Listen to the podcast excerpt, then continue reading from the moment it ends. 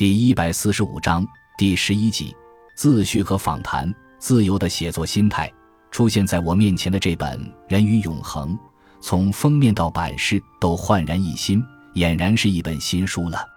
好玩的是，翻开来读，内容也有新鲜之感。有些段落几乎觉得不是我写的，至少现在的我是写不出来的。读自己的旧作，居然读出新鲜感来，这可不太容易。非得作品本身有不寻常之处，或者自己十分健忘才行。在我，这两个条件可能都恰好具备。我的健忘是一个事实，无需多说。出版的书渐渐多了，便不像一开始那样，怀着一种天真的兴奋心情，时常捧在手里偷偷把玩。即如这本《人与永恒》，除了四年前修订过一次外，也有很久没去碰了。以我的薄弱的记性，感到生疏是难免的。然而，生疏而不见外，不排斥，就要归功于它的不寻常了。说它不寻常，仅仅是对我自己而言。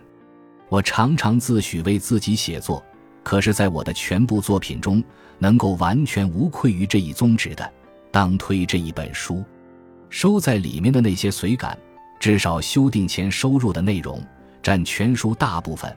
我写时真是丝毫也没有想到日后竟会发表的，那是在十多年前，我还从来不曾出过一本书，连发表一篇文章也属侥幸的时候，独自住在一间地下室里，清闲而又寂寞。为了自娱，时常把点滴的感想和思绪写在纸片上。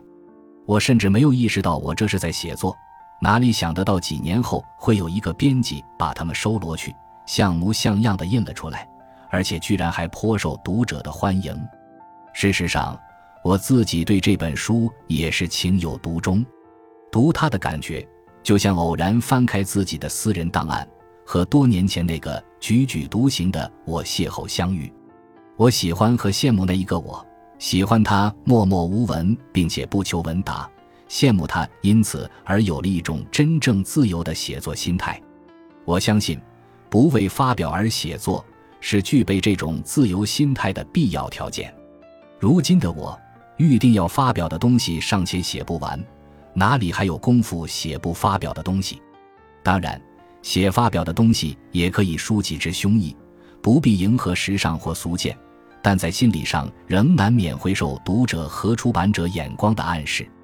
未发表的写作终究是一种公共行为，对于一个作家来说，它诚然是不可避免也无可非议的。